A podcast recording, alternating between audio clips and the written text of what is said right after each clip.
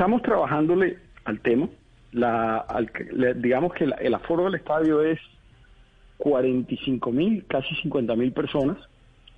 La idea es, o, o lo que estamos trabajando es que se pueda llegar a tener un aforo entre el 10 y el 15% en todas las tribunas que permite un acceso y un egreso de una manera muy controlada.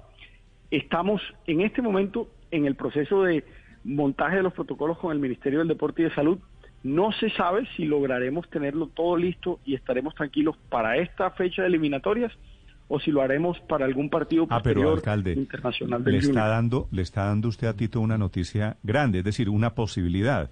¿Es posible que para el próximo partido en dos semanas Colombia-Uruguay en el Metropolitano haya público? Por lo menos parte del público, no todo el estadio lleno. Sí.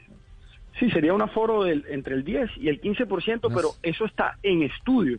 ¿Cuánto y es- cuánto es revisando 10, la- 15%? 7 mil personas más o menos. Eso es entre Entre 4 5.000 y 9.000 personas, y algo así. 7.000 Al, personas. al estadio metropolitano le caben 50. 45 Entre mil. 45 y 50. Bueno, 6 mil personas más o menos. Sí. Exactamente, algo así. Esa es la idea eh, eventual que hemos visto. Hemos estado mirando los mejores, los, las mejores prácticas en otros países.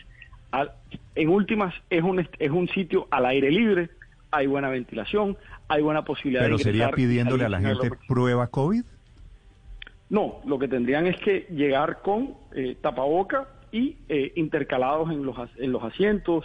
Hay, un- hay una serie de protocolos que se, que se utilizan, pero eh, como digo, estamos todavía ¿Y cómo, en y estudio cómo del proceso. eligen a esas 5 mil personas, alcalde? Ahí no las elegimos nosotros, porque nosotros no manejamos el estadio. Es decir, nosotros lo que hacemos es aprobar los protocolos, asegurarnos que eh, se cumplan y luego la federación es quien maneja ya eh, toda la parte de accesos, de organización, Pero de alguien seguridad. tendrá que decidir esta boleta sí y estas boletas no. Correcto. Eso lo tendría que hacer. Bueno, entiendo yo, y aquí estoy especulando, aclaro, porque no soy el titular de, de esa, de, de- de ese, de ese tema, eh, pero entiendo yo que hay unas boletas que fueron vendidas para eventos posterior, previos, es decir, para, creo yo, un- el primer partido de las eliminatorias, los cuales muchas personas no pudieron eh, asistir por, por efecto de la pandemia. Creo que hay muchas de esas boletas que no han sido reembolsadas y la idea sería que muchas de esas personas pudieran ir. Ah, para el partido, para el Claro. partido que fue contra Venezuela, Contra- entonces les darían, No, les darían la compensación en el siguiente Una partido. prelación, lo que pasa es que es un número mucho mayor. Hay que saber qué mecanismo va a utilizar la federación para De todas las formas- 30 mil personas que vendieron, cómo van a eliminar el resto para solo dejar entrar 6 mil. Bueno, La pues alcalde, pero- pero la por lo menos de una boletas. posibilidad que se abre, señor. No, que la federación sabe de boletas, Néstor.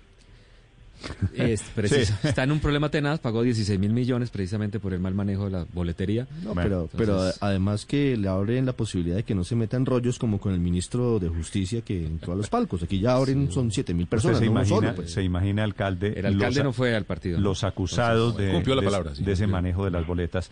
Ah, bueno, hay que ver, va el ministro de Justicia y otras seis mil personas, ministro. ¿No?